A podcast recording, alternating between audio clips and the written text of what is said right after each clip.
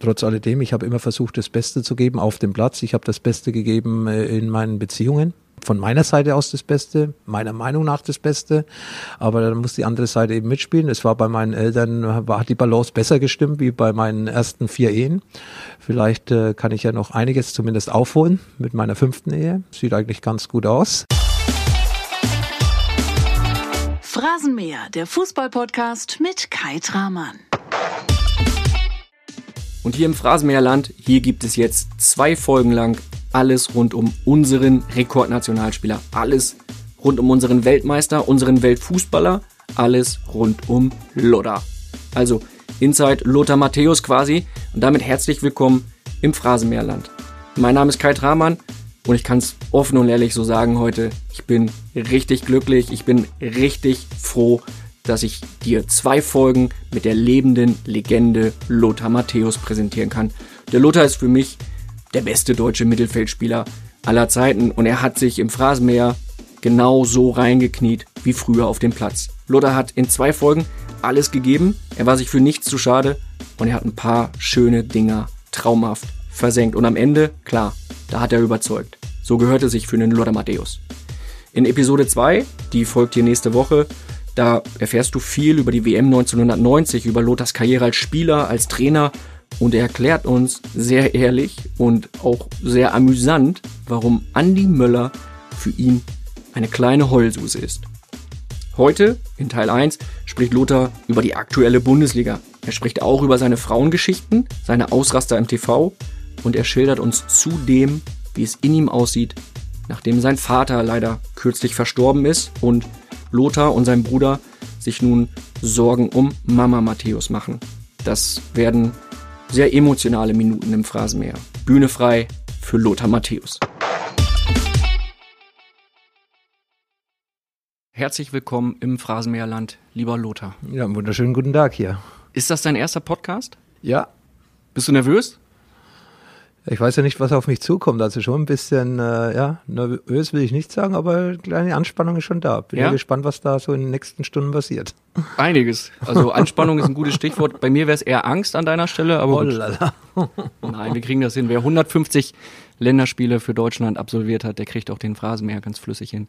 Wir sitzen im 16. Stock des Axel Springer Hochhauses in der Zentrale in Berlin. Du bist gelernter Raumausstatter.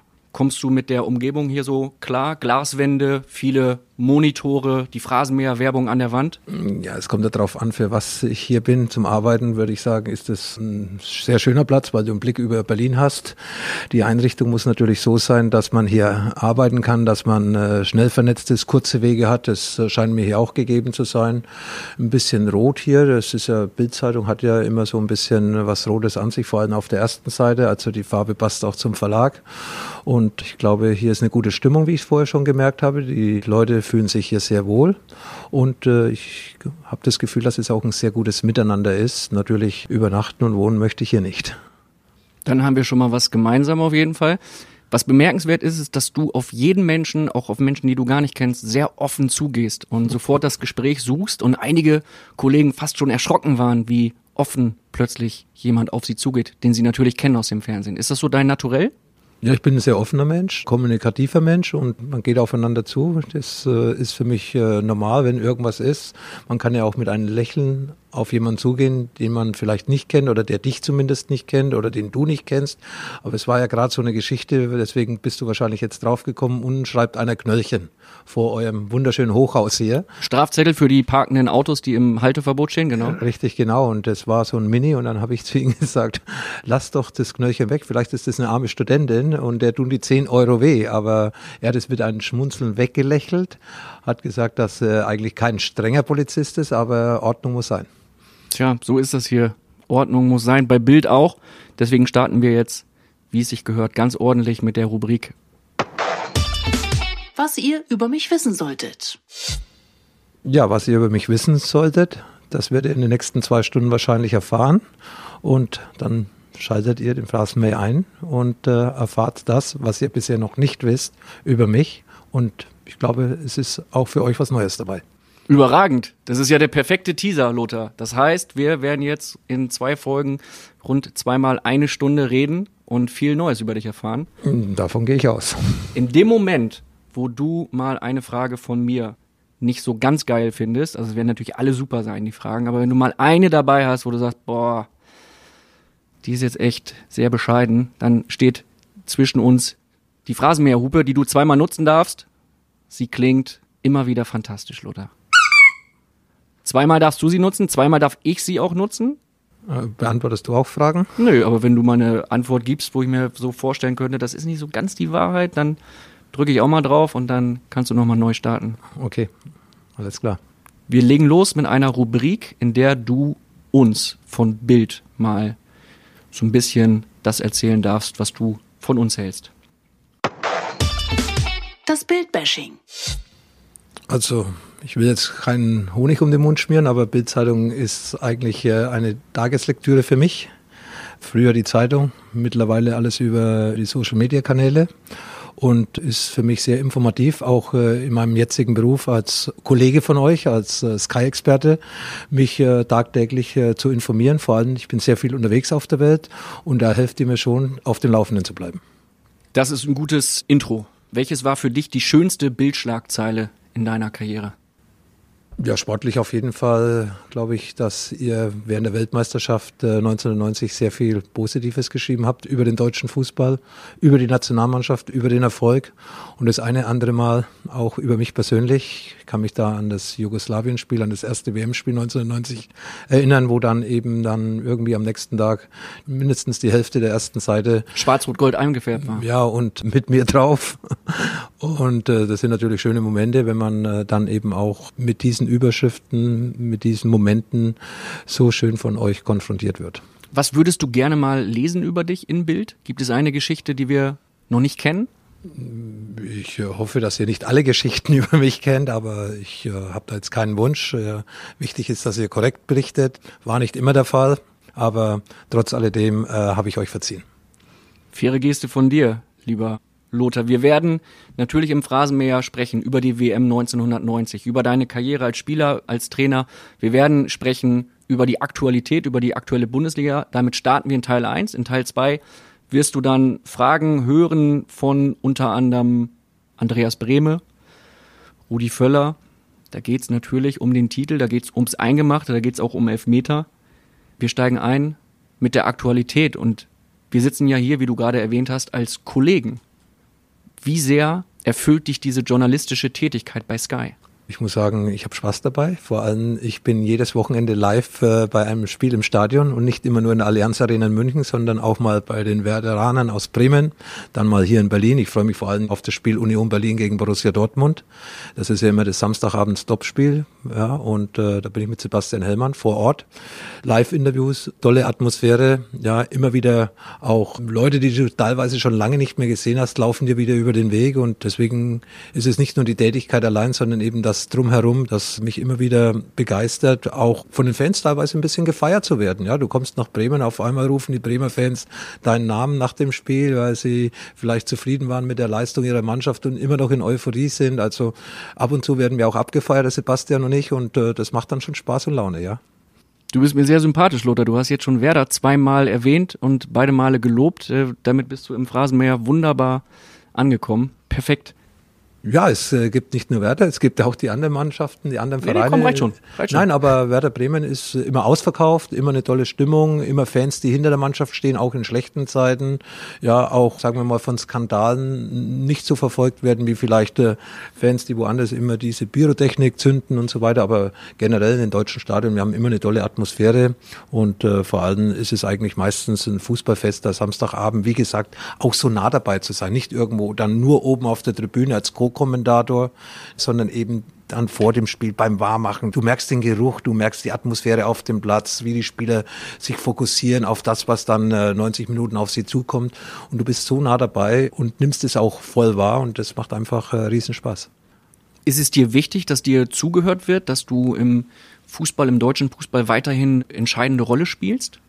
Es ist mir nicht wichtig, dass mir zugehört wird, sondern wenn jemand mit mir redet, dann höre ich ihn automatisch zu. Das ist schon eine Sache des Respekts. Genauso erwarte ich das natürlich auch von meinem Gegenüber, wie wir uns jetzt gegenseitig anschauen und uns auch zuhören und was erfahren wollen voneinander. Und äh, ich glaube, das ist eine normale Sache.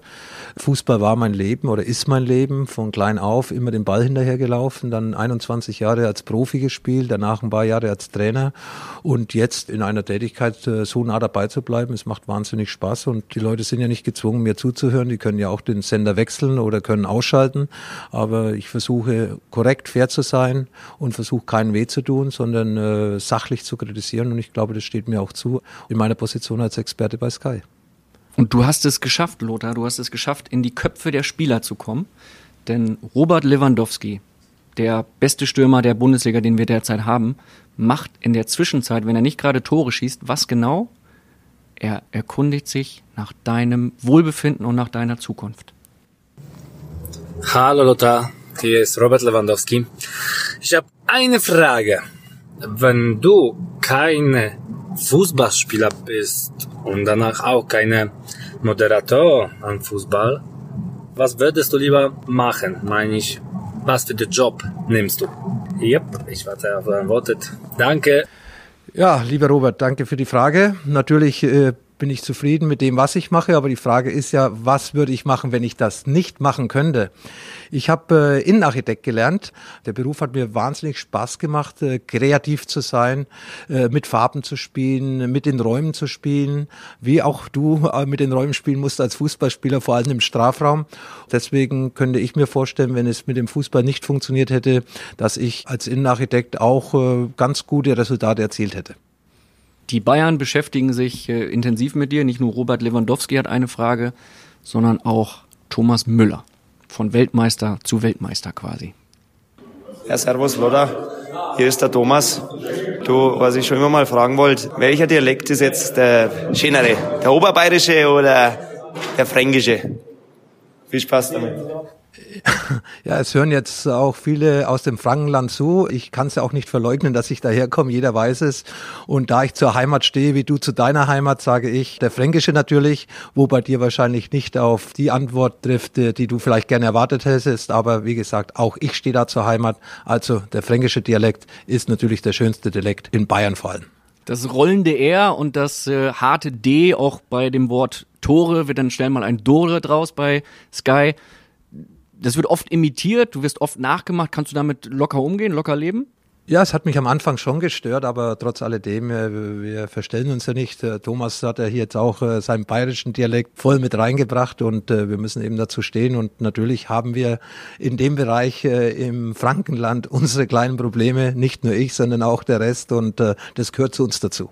Wie bist du denn damit umgegangen, wenn es dich gestört hat? Also hat es dich sehr aufgeregt, innerlich ja, wir, aufgeregt? Wir machen ja alle Fehler und im Endeffekt sind es ja keine Fehler. Das ist ja. eben angeboren und müssen zu unserem Dialekt stehen und ich äh, möchte auch nicht äh, verleugnen oder verstecken, wo ich herkomme. Aber natürlich äh, versuche ich schon ab und zu drauf zu achten, aber es ist nicht immer möglich. Mach es nicht. Lass es laufen. Es ist so sympathisch. Es zeichnet dich auch aus, dass du einfach dazu stehst und immer weitermachst, so wie du es auch schon zu Mittelfeld- und Libero-Zeiten getan hast. Welches Team äh, siehst du als Experte am liebsten aktuell in der Bundesliga? RB Leipzig. Ja. Ja, sie spielen ja nicht nur erfolgreichen Fußball, waren sehr nah dran an Dortmund und Bayern München in der letzten Saison, nicht nur wegen des Pokalendspiels, sondern auch während der Saison gute Spiele gemacht. Die Mannschaft spielt attraktiven Fußball, spielt schnellen Fußball, haben sehr schnelle Spieler in ihren Reihen und äh, deswegen könnte ich mir auch vorstellen, dass RB Leipzig in dieser Saison sich in den Zweikampf zwischen Dortmund und Bayern so ein bisschen einmischen kann, wenn das klappt mit dem neuen Trainer. Man muss da ein bisschen vorsichtig sein, aber auch Julian Nagelsmann ist ein Trainer, der Ambitionen hat und deswegen wahrscheinlich auch zu Leipzig gewechselt ist, weil er da vielleicht doch andere Voraussetzungen sieht wie bei Hoffenheim. Und äh, deswegen sage ich, äh, so die letzten Monate war der Fußball von RB Leipzig eigentlich für mich der attraktivste in der Bundesliga. Jetzt werden natürlich viele Fans sagen, oh Lothar, Mensch, du bist unsere Legende, wie kannst du jetzt plötzlich RB Leipzig-Fan äh, werden? Aufgrund der Red Bull-Nähe beispielsweise. Nein, wir haben ja darüber gesprochen, welcher Fußball ich am liebsten sehe. Das hat ja nichts mit dem Verein zu tun, sondern das ist eben der Fußball, der mir gefällt. Und wenn der Fußball in Hannover gespielt wird, in Stuttgart gespielt wird oder sonst irgendwo, dann hätte ich jetzt das auch gesagt. Aber die machen da sehr gute Arbeit Sie spielen erfolgreich. International müssen sie es noch beweisen, aber was sie so abgeliefert haben in den letzten sechs Monaten, das war schon, äh, ja, das war schon erste, erste Sahne. Welcher Trainer beeindruckt dich am meisten? Ist es dann auch Julian Nagelsmann, den du gerade schon erwähnt hattest? Nico Kovac.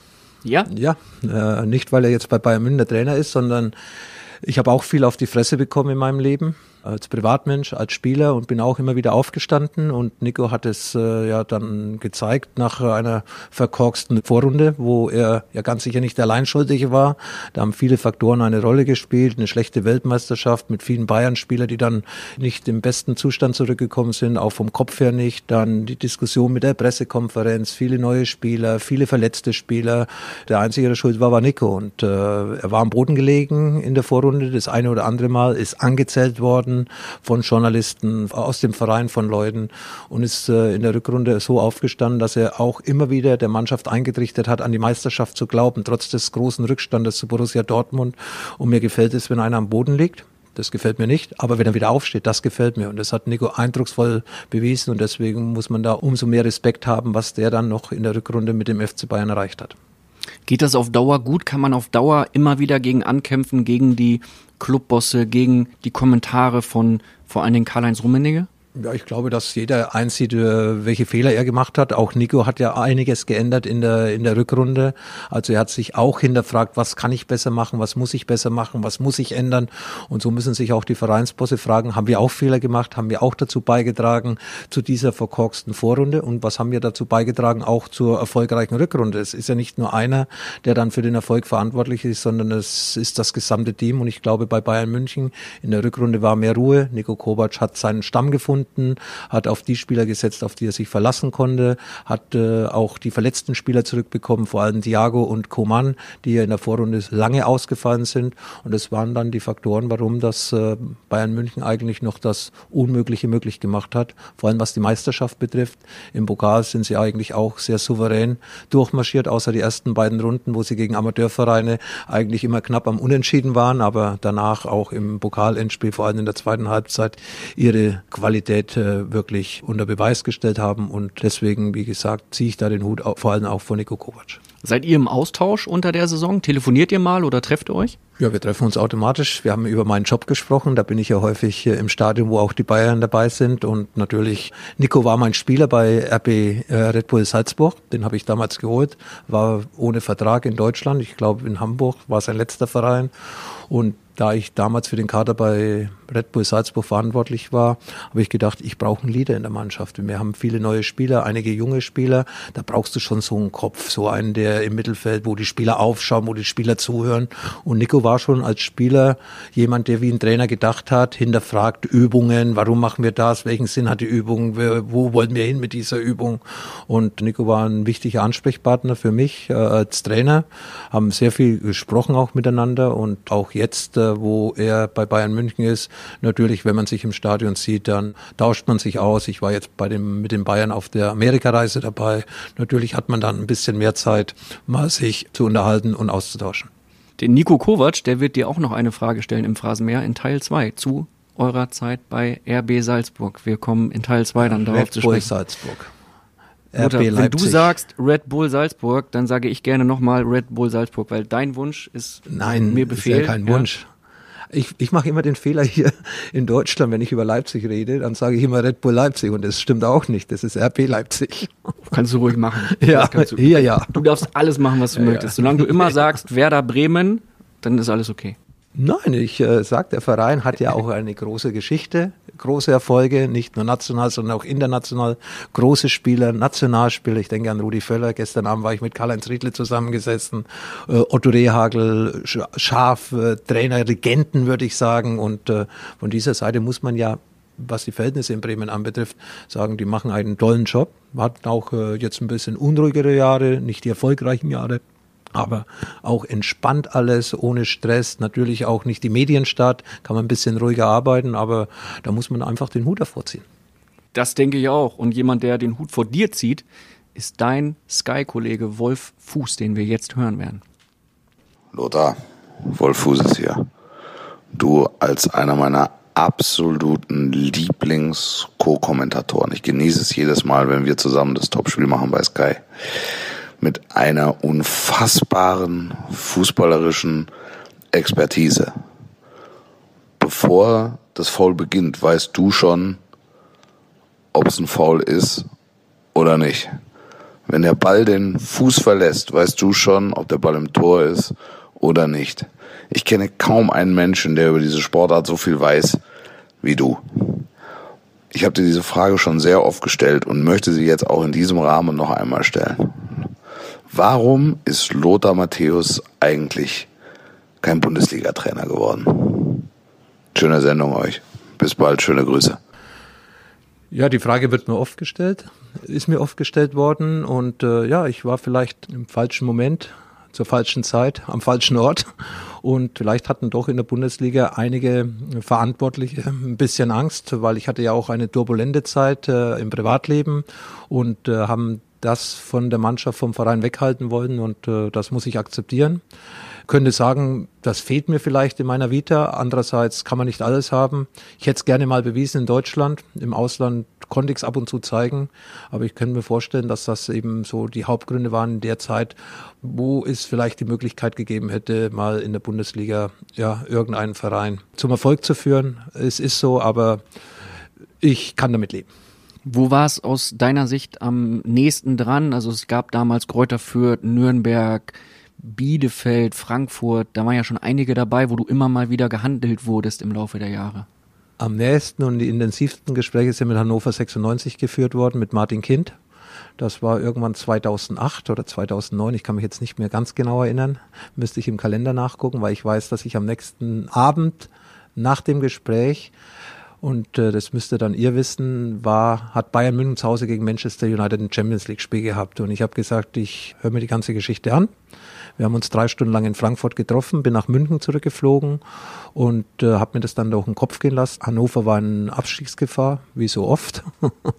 und habe ihn dann nach dem Champions League-Spiel angerufen und habe gesagt, Herr Kind, ich bedanke mich für Ihr Vertrauen, für den Beweis, dass Sie an mich glauben. Hat es ja wenige gegeben in dieser Zeit. Aber mir ist diese Situation ein bisschen zu heikel, weil, wie gesagt, äh, Hannover mitten im Abstiegskampf waren mit eineinhalb Beinen schon in der zweiten mhm. Liga. Dann habe ich gesagt, egal was passiert, in sechs, sieben Wochen können wir nochmal drüber sprechen, ob sie dann in der ersten Liga bleiben, was ich ihnen wünsche, beziehungsweise wenn sie absteigen in der zweiten Liga. Aber ich möchte nicht einsteigen bei einem Verein, der für mich aussichtslos oder fast keine Chance mehr hat, in der ersten Liga zu bleiben. Sie haben es danach geschafft, sind in der ersten Liga geblieben und haben dann natürlich mit dem Trainer, der damals gearbeitet hat, es war Mirko Slonka, haben die dann weitergemacht, was natürlich völlig normal war. Er hat das Wunder geschafft. Ich weiß auch noch die letzten sechs Spiele, gegen wen sie da gespielt hatten. Ich hatte schon meine Idee, meinen Plan, aber im Endeffekt wollte ich nicht in der Bundesliga anfangen und in sechs Spielen auf einmal aus der Bundesliga absteigen. Du hast ein unfassbares Gedächtnis, ne, was Fußballspieler angeht und was Ereignisse in deinem Leben angeht.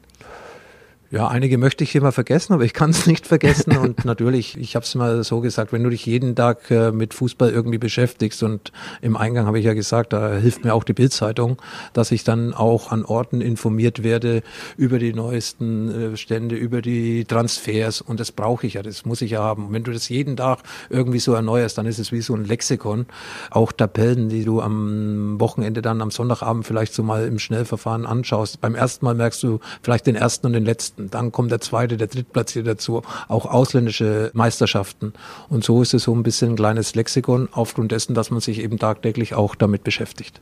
Du hast jetzt gerade von dir aus angesprochen, du würdest ein paar Ereignisse gerne vergessen machen. Was fällt da so rein ja, in die Kategorie? Ist, äh, generell, glaube ich, würde jeder gerne mal das eine oder andere vergessen. Ja, Champions League Endspiele natürlich, aber man wird natürlich auch da vor allem immer auf das 99er Champions League Endspiel angesprochen. Das sind natürlich Dinge, über die man nicht gerne spricht, aber die gehören zu deinem Leben dazu und deswegen kannst du sie vielleicht kurz mal verdrängen, aber die holen dich immer wieder ein und dann äh, musst du eben auch mal über Niederlagen sprechen, obwohl das ist natürlich schöner ist, über Folge zu sprechen. Wir sprechen in Phrasenmeer Teil 2 über Erfolge wie die Weltmeisterschaft 90 und natürlich auch über das Spiel von 99 gegen Manchester United in Barcelona. Erstmal kümmern wir uns noch um die aktuelle Bundesliga. Mit welchem Bundesliga-Trainer philosophierst du am liebsten über Fußball? Wo kannst du die besten Gespräche führen? Ja, wir haben ja immer nur kurz Zeit bei uns am Tisch, bei diesen Live-Interviews und äh, das sind alles tolle Trainer. Sie sind alle vorbereitet auf die Interviews.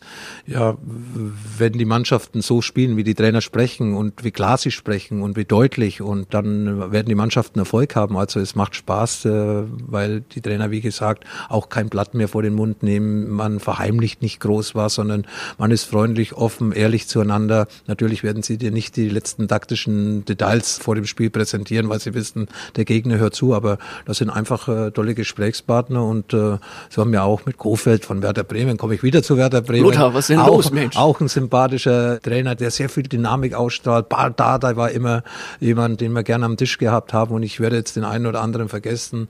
Also ich äh, habe eigentlich da tolle Erfahrungen gesammelt und könnte jetzt umgekehrt nicht sagen, den will ich gar nicht mehr am Tisch sehen. Also das, das gibt's nicht. Es waren immer tolle Gespräche und äh, wie gesagt, man merkt, dass die, die jüngeren Trainer auch mit der ganzen Geschichte ein bisschen offener und auch entspannter umgehen. Welche drei Spieler schaust du dir am liebsten an in der Bundesliga? Robert Lewandowski auf jeden Fall. Das ist ja für mich so der Topspieler der Bundesliga, das Gesicht der Bundesliga. Mittlerweile ist er auch ein bisschen mannschaftsdienlicher. Letzte Saison, glaube ich, 13 Vorlagen gegeben. Das hat er in den Jahren zuvor insgesamt geschafft beim FC Bayern. Da waren es immer so zwei, drei, Maximum vier Torvorlagen. Da sieht man, dass er auch mannschaftsdienlicher spielt, macht auch Wege. Man hat ihn vorgeworfen, dass er immer abwinkt. Das gehört zum Mittelstürmer dazu, wenn er die Bälle nicht bekommt. Aber das ist ja nichts gegen seine Kollegen, sondern aus Unzufriedenheit heraus. Nee, Robert Lewandowski ist nicht nur ein toller Spieler, ein Torjäger, sondern er ist auch eine große Persönlichkeit für die Bundesliga. Deswegen Robert Lewandowski macht es immer Spaß zuzuschauen, weil er nicht nur seine Abstaubertore macht, sondern sie sind äh, ja ein gutes Kopfballspiel, gutes Dribbling, mit der Ballannahme schon die Vorlage zum zweiten Ballkontakt, wo er dann zum Abschluss kommen kann. Also er macht sehr, sehr viel richtig und deswegen ist es für mich auch ein Garant äh, für die Erfolge des FC Bayern. Havertz, Kai Havertz für mich wirklich, wie Rudi Völler das sagt, ein Jahrhunderttalent. Rudi Völler schwärmt in den höchsten Tönen von ihm. Wenn man über Fußball redet, dann ist bei Rudi Völler immer Kai Havertz dabei. Und äh, er ist vor kurzem 20 Jahre geworden macht eigentlich fast alles richtig, übernimmt Verantwortung beim Elfmeter, schießt häufig das 1 zu 0, setzt seine Mitspieler ein und äh, ich habe das Gefühl, dass er keine Starallüren hat, dass er mit beiden Füßen am Boden ist und da hoffe und wünsche ich mir, dass er irgendwann mal auch in meine Fußstapfen trifft, was jetzt bisher 28 Jahre kein Spieler mehr gelungen ist, vielleicht wieder, dass ein deutscher Spieler Weltfußballer wird. Ich glaube, er hat das Potenzial dazu, er muss jetzt nur die richtigen Schritte machen, weiter so an sich arbeiten und dann könnte ich mir vorstellen, dass wir vielleicht in den nächsten drei, vier, fünf Jahren wieder einen deutschen Weltfußballer haben. In welchem Verein sollte er dann spielen, wenn er die nächsten Schritte es, macht? Er sollte auf jeden Fall der Bundesliga halten bleiben. Äh, ich gehe davon aus, dass er dann das nicht in Leverkusen macht, aber dieses Jahr Leverkusen tut ihn sehr gut, vor allem weil sie sich für die Champions League qualifiziert haben. Er kann sich da auch international zeigen. Für mich ein logischer Prozess, wenn er in Deutschland bleibt, dass er irgendwann bei Bayern München spielen wird. Jetzt fehlt noch ein dritter Spieler, ne? Ich, Wenn du noch einen hast auf Lager? Ja, wir haben, wir haben super Spieler in der Bundesliga, vor allem die ganzen jungen Spieler, ja. Und äh, da tust du ja jetzt denen weh, die du nicht nennst, weil du vielleicht sagst Sancho oder weil du sagst Koman. So tolle Spieler. Äh. Guck mal, wir teilen den dritten Platz auf in drei dritte Plätze. Sancho hast du genannt, Koman hast du genannt, dann ja, darfst du sogar ich, noch einen nehmen. Und ich bin auch ein Fan von Timo Werner. Ja, Timo Werner, fangen wir hinten an, ist ein schneller Spieler, ein, äh, ein, robuster Spieler, kein Spieler, der Angst hat, ein Spieler, der in der Offensive auf äh, vielen Positionen eingesetzt werden kann und auch torgefährlich ist. Äh, in der Nationalmannschaft hat er im Confederations Cup vorne auf der Neun gespielt, mittlerweile hat er in der Nationalmannschaft mehr auf den Halbpositionen dahinter gespielt, weil Gnabry vorne gespielt hat, arbeitet auch nach hinten mit, mit seiner Geschwindigkeit, mit seiner enormen Geschwindigkeit ist er für jede Abwehr eigentlich gefährlich. Dann haben wir Sancho, dribbelstark, torgefährlich, Schnäppchen für Dortmund gewesen, wenn man sieht, für was sie ihn gekauft haben und was er jetzt für einen Marktwert hat. Speziell, wenn Guardiola ihn wieder zurückholen möchte nach Manchester City. Das, was ich gar nicht verstanden habe, weil gerade Guardiola ja das Auge hat eigentlich für die jungen Spieler. Bei, Sancho, schon, ne? bei ja. Sancho hat er eigentlich nicht so richtig hingeguckt, weil es eine ganz lustige Geschichte. Sancho bin ich das erste Mal darauf aufmerksam geworden vor zwei, zweieinhalb Jahren oder waren sogar drei Jahre, U17 Europameisterschaft. Und Sancho spielt mit England gegen Norwegen. Und da ich ab und zu ins Fitnessstudio gehe in Budapest, wo ich ja lebe, schaue ich mir auf Eurosport, nicht auf Sky, sondern auf Eurosport schaue ich mir diese Spiele an, weil es zufällig gelaufen ist. Es war der reine Zufall. Und wie ich anfange zu laufen, beginnt das Spiel England gegen Norwegen. Und auf der linken Seite so ein schneller Spieler, trippelstark, Doppelbässe, Abschlüsse. Und ich schaue mir den so 12, 13, 14 Minuten an. Es steht 2 zu 0 für England. Kann man ja nachgucken, ob es stimmt oder nicht. Ähm, Werde ich nicht machen, Luther. Ich glaube, äh, jedes Und Sancho schießt ein Tor also der Spieler links. Ich wusste nicht, dass es Sancho ist, mhm. weil ich kenne die englischen U17-Spieler nicht. Ja, er schießt ein Tor und gibt eine Vorlage und alles, was in der Offensive die erste Viertelstunde gelaufen ist, ging nur über seine Seite. Was ich mein Leben lang noch nie gemacht habe, war, dass ich mein Laufprogramm unterbrochen habe. Da gehe ich nicht einmal auf Toilette.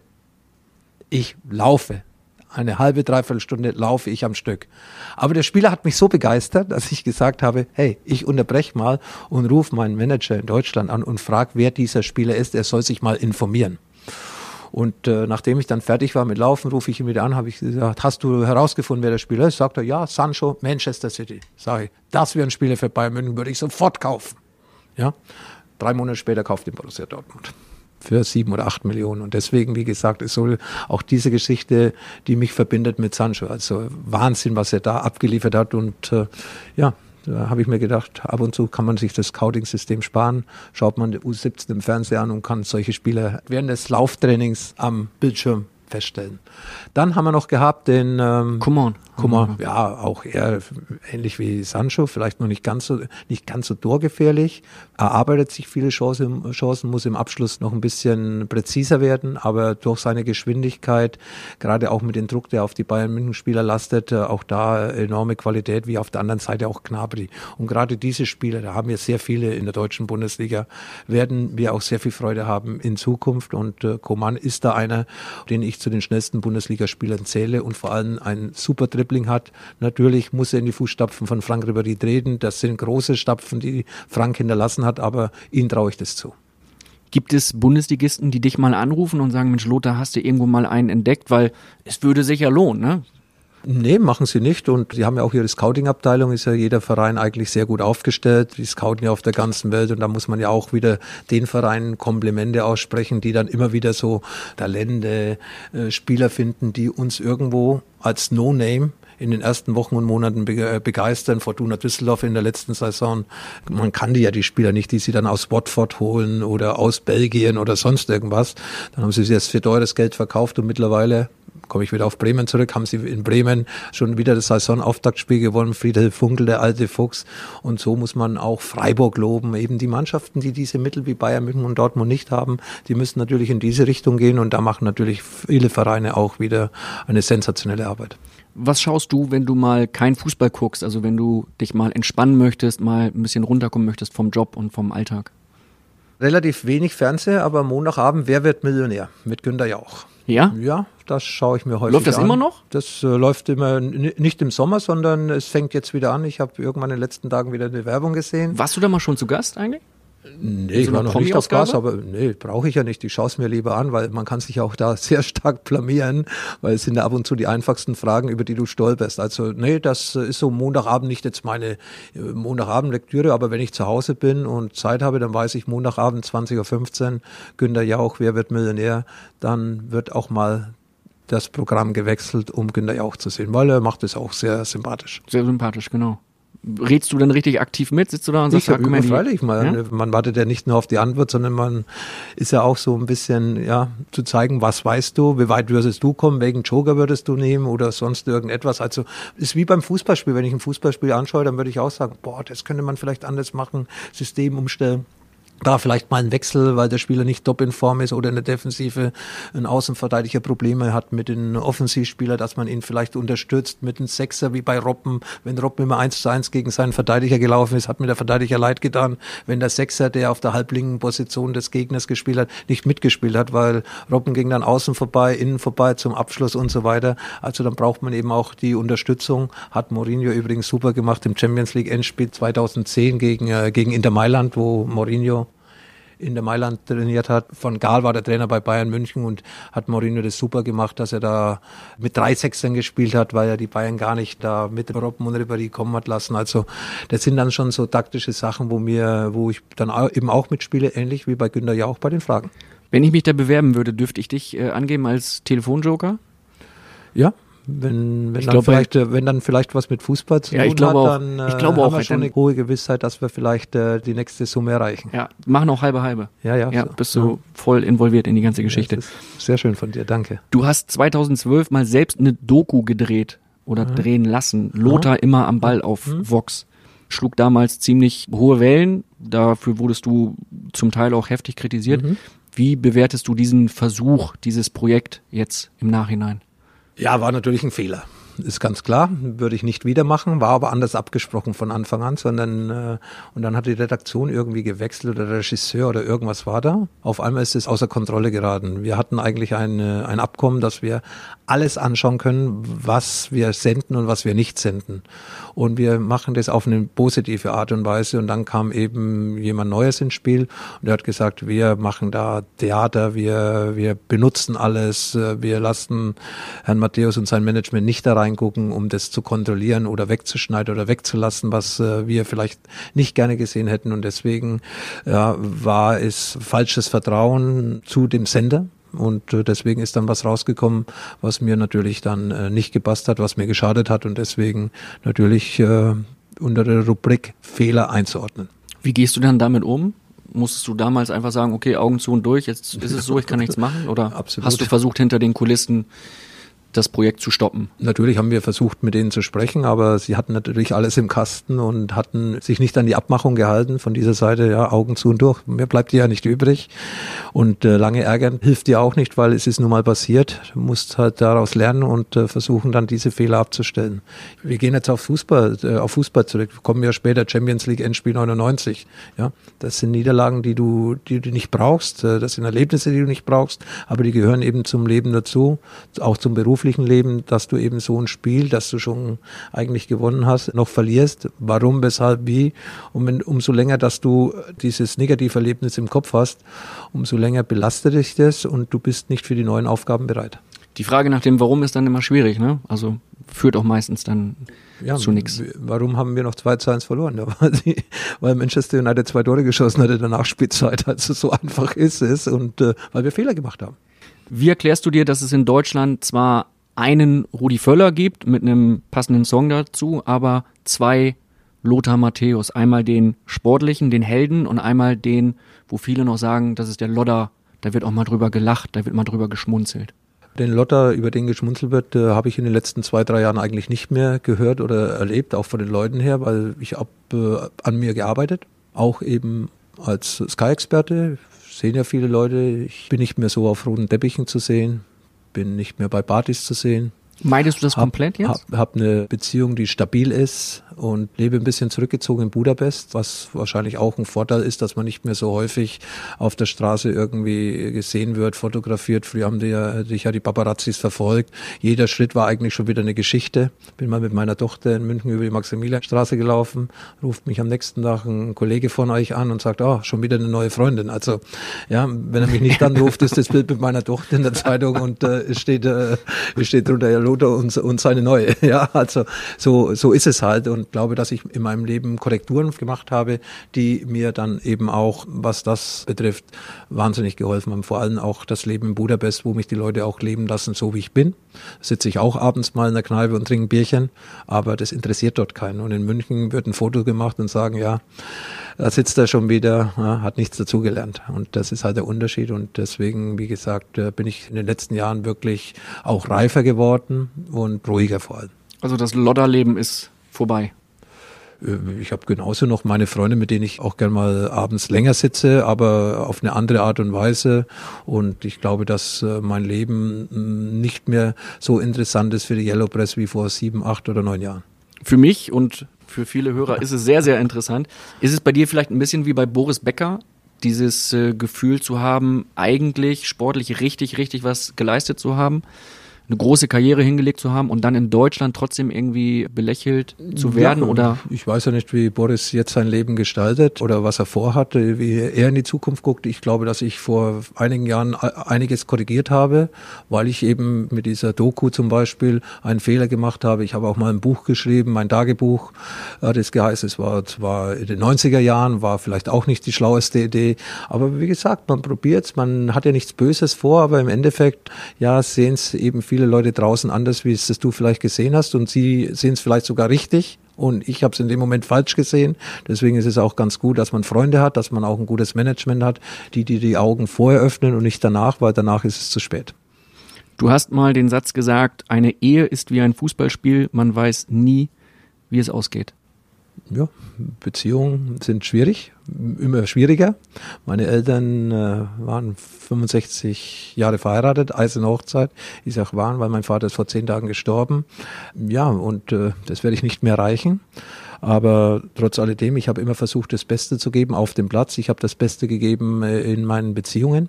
Von meiner Seite aus das Beste, meiner Meinung nach das Beste. Aber dann muss die andere Seite eben mitspielen. Es war bei meinen Eltern, war, hat die Balance besser gestimmt wie bei meinen ersten vier Ehen. Vielleicht äh, kann ich ja noch einiges zumindest aufholen mit meiner fünften Ehe. Sieht eigentlich ganz gut aus. Ja, wir sind glücklich, wir sind zufrieden, ohne Skandale. Wir können unser Privatleben leben. Wie gesagt, wir haben Respekt zueinander und wir interessieren uns gegenseitig für die anderen Interessen und äh, es sieht auf jeden Fall gut aus, dass das eine längerfristige Geschichte wird. Ich würde es mir selber wünschen, weil ich eigentlich jemand bin, der für eine Beziehung gerne alles tut. Aber wie gesagt, da gehören immer zwei Seiten dazu und aus unterschiedlichen Gründen in der Vergangenheit hat es halt viermal nicht geklappt. Ist deine Anastasia, deine Frau und euer gemeinsamer Sohn Milan, ist das jetzt so diese Familie, wo du sagst, jetzt bin ich angekommen, das gibt mir diesen Halt, den ich vorher nicht hatte? Ja, ich hatte auch mit äh, meinen äh, früheren Ehefrauen äh, eigentlich, warum heiratet man? Es ist ja nicht so, dass man äh, Steuer. sagt, äh, äh, spart man das Steuer? Ein Spaß. Ich bin Ja. auch verheiratet und natürlich heiratet man. Ja. Meine Frau hört manchmal zu. Okay, alles Liebe. klar. Ja, eben genau, richtig. Und dann äh, entwickeln sich halt Dinge, die, wo du keinen Einfluss am Anfang äh, drauf hast oder später keinen Einfluss mehr hast und am Anfang eigentlich damit gar nicht rechnest. Die Interessen waren eben dann unterschiedlich zwischen mir und meinen Ex-Partnern und mit Anastasia läuft es hervorragend. Hängt auch vielleicht mit meinem Berufsleben zusammen. Bin weniger unterwegs, bin viel unterwegs, aber ich bin trotzdem mehr zu Hause wie früher, habe eine intensivere Zeit auch mit meinem kleinen Sohn, der jetzt fünfeinhalb Jahre ist, als zu meinen Kindern, die ja mittlerweile erwachsen sind, zwischen 33 und 27 Jahre, zu denen ich allen drei ein super Verhältnis habe. Aber es, äh, die Zeiten haben sich halt geändert und äh, sehe viele Sachen vielleicht auch ein bisschen gelassener in der Beziehung, so dass man vielleicht den einen oder anderen Streit, den man früher gehabt hat mit dem Partner, aus dem Wege geht. Sind Sie, deine Familie, Anastasia und Milan, gerade in dieser schwierigen Phase mit äh, der Trauer um deinen Vater da der perfekte Rückhalt? Wie gehst du mit so einer Situation um? Ja, wir haben drüber gesprochen, aber unsere Familie war vorbereitet auf das, was passiert ist. Mein Vater hat nochmal eine schwere Operation gehabt im Alter von 88 Jahren. War sowieso schon schwach, sprachlich, Augen konnten nicht mehr sehen, die Erinnerung hat nachgelassen und äh, er war irgendwie auch gar nicht mehr zufrieden mit seinem Leben und dann hat er sich zu Hause wollte er sich hinsetzen und äh, war kein Stuhl hinter ihm gestanden, fällt hin und bricht sich den Oberschenkelhals und musste dann nochmal operiert werden. Hatte zwei, drei Jahre vorher auch schon eine schwere Operation und die Narkose hat er noch überstanden, aber dann hat äh, der Körper nicht mehr mitgespielt und war einfach zu schwach und hat die Augen friedlich geschlossen und ich glaube, das war dann zumindest ein Tod, den er verdient hat. Äh, nicht äh, qualvoll, nicht mit Schmerzen, sondern, sondern einfach eingeschlafen, wünschen sich viele solchen Tod. Er war 88 Jahre, er hat sein Leben genossen. Und natürlich ist es ein Moment, ein Tag, den man nicht unbedingt erleben möchte. Vor allem, wie mein Bruder mir die Nachricht geschrieben hat, bist du schon zusammengezuckt, dann du konntest ja auch nichts mehr ändern. Also das war dann so, dass eine deiner wichtigsten Bezugspersonen dich verlassen hat, oder andererseits hat er am Leben auch nicht mehr so teilgenommen, wie er vielleicht gerne teilgenommen hätte und äh, die Familie hat es in der Gemeinschaft ganz gut weggesteckt. Vor allem für meine Mutter. Äh, ich habe mehr an meine Mutter gedacht wie an meinen Vater, weil meine Mutter ist 65 Jahre waren sie verheiratet und jetzt ist sie alleine zu Hause, obwohl mein Bruder und meine Schwägerin, die kümmern sich ganz toll um sie. Und da kann ich nur den Hut ziehen, wie gerade da mein Bruder sich um meine Eltern in den letzten Jahren gekümmert hat. Das sind sehr bewegende Worte. Da drücke ich euch als Familie die Daumen, dass das alles gut Ja. klappt und dass ihr durch den Zusammenhalt Ja, wir haben immer zusammengehalten, auch wenn es vielleicht äh, zeitlich nicht so war, wie man sich das bei anderen Familien vorstellt, die alle vielleicht in einer Stadt, in einer Region wohnen. Ich war ja immer oder bin seit 40 Jahren weg von zu Hause, äh, habe zwar ständig Kontakt, gerade mit meinem Bruder, telefonischen Kontakt, habe auch in den letzten Jahren meine Eltern häufiger besucht wie vorher, weil man merkt irgendwo, es geht ein Ende zu und dann will man da natürlich auch jeden Moment nutzen. Ja, und äh, ich wünsche jetzt meiner Mutter, dass sie da nicht aufgibt zu Hause, dass sie Kraft hat, auch äh, ohne den Vater so lange wie möglich durchzuhalten, mit der Unterstützung, wie gesagt, gerade von meiner, von meiner Schwägerin und von meinem Bruder. Und äh, ich werde natürlich versuchen, ja, noch intensiver, wenn ich vor allem in München bin, ist es ja nicht so weit hochzufahren, das eine oder andere Mal öfters vorbeizuschauen wie in der Vergangenheit. Ist eine Heimkehr, ein Umzug nach äh, Deutschland, du wohnst jetzt in, in Budapest, dann ein Thema für dich? Ja, es ist zurzeit ein Thema. Seit ein paar Monaten beschäftigen wir uns damit, äh, weil Milan kommt nächstes Jahr in die Schule. Und wenn schon Schule, dann geht man mal davon aus, dass man zumindest die Grundschule nicht unbedingt von äh, jedes Jahr rausreißen soll. Und wir haben die Möglichkeit natürlich auch nach, oder den Gedanken, nach Deutschland zurückzugehen. Wir fühlen uns sehr wohl in Budapest. Wir haben tolle Schulen in Budapest, auch eine deutsche internationale Schule, also insgesamt acht oder neun internationale Schulen. Ist ja auch eine internationale Stadt. Aber einerseits äh, spielen wir mit den Gedanken, vielleicht äh, wieder nach München zu ziehen. Nach langer, langer Zeit. Wo würdest du dich da hinziehen? Hast du schon irgendwie eine, einen Stadtteil im, im Auge? Ist es so der, der Klassiker, irgendwie so Grünwald oder sowas? Der Klassiker Grünwald ist mir zu weit draußen. Ja. Also ich bin mehr ein Stadtmensch geworden, aber trotzdem mit Grünflächen, da bietet München einiges an.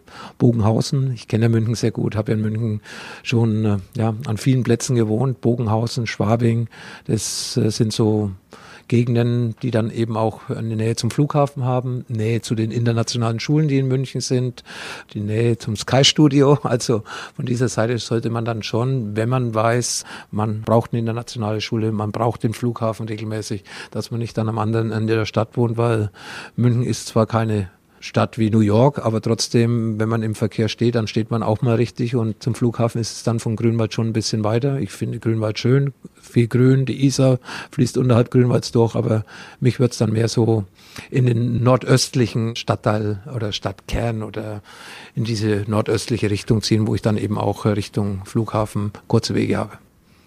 Du hast es eben angesprochen, Lothar, du hast dir einen völlig neuen Ruf erkämpft durch harte Arbeit. Du hast das alte Lothar-Leben quasi beendet, dieses Kapitel abgeschlossen und hast dir diesen Ruf des Top-Experten hart erarbeitet. Wie hast du das gemacht? Hast du da bestimmte Schulungen genommen, vor der Kamera beispielsweise? Weil es fällt auf, dass du bei Sky sehr präzise analysierst, dass du sehr klar sprichst, dass du auch immer wieder den Blick direkt in die Kamera suchst, was für mich als Zuschauer sehr positiv ankommt. Ja, natürlich hört man zu, was kann man machen, was soll man machen. Ich habe jetzt keine spezielle Schulung, sondern ich war eigentlich immer geradlinig. Ich habe eigentlich immer gesagt, was ich sehe, was ich denke. Aber das Wichtige ist, dass ich keinen verletze. Also unter der Gürtellinie darf nicht zugeschlagen werden. Und ich glaube, dass ich mich in den letzten Jahren da bei Sky auch daran gehalten habe. Und nicht nur bei Sky, sondern auch äh, bei den Interviews oder wie ich als Kolumnist für die Sportbild geschrieben habe. Kritisch ja, aber ich lobe lieber. Also lieber ist mir, wenn ich über Bayern rede, die Spiele souverän und qualitativ hochwertig gewinnt, dann kann ich da loben.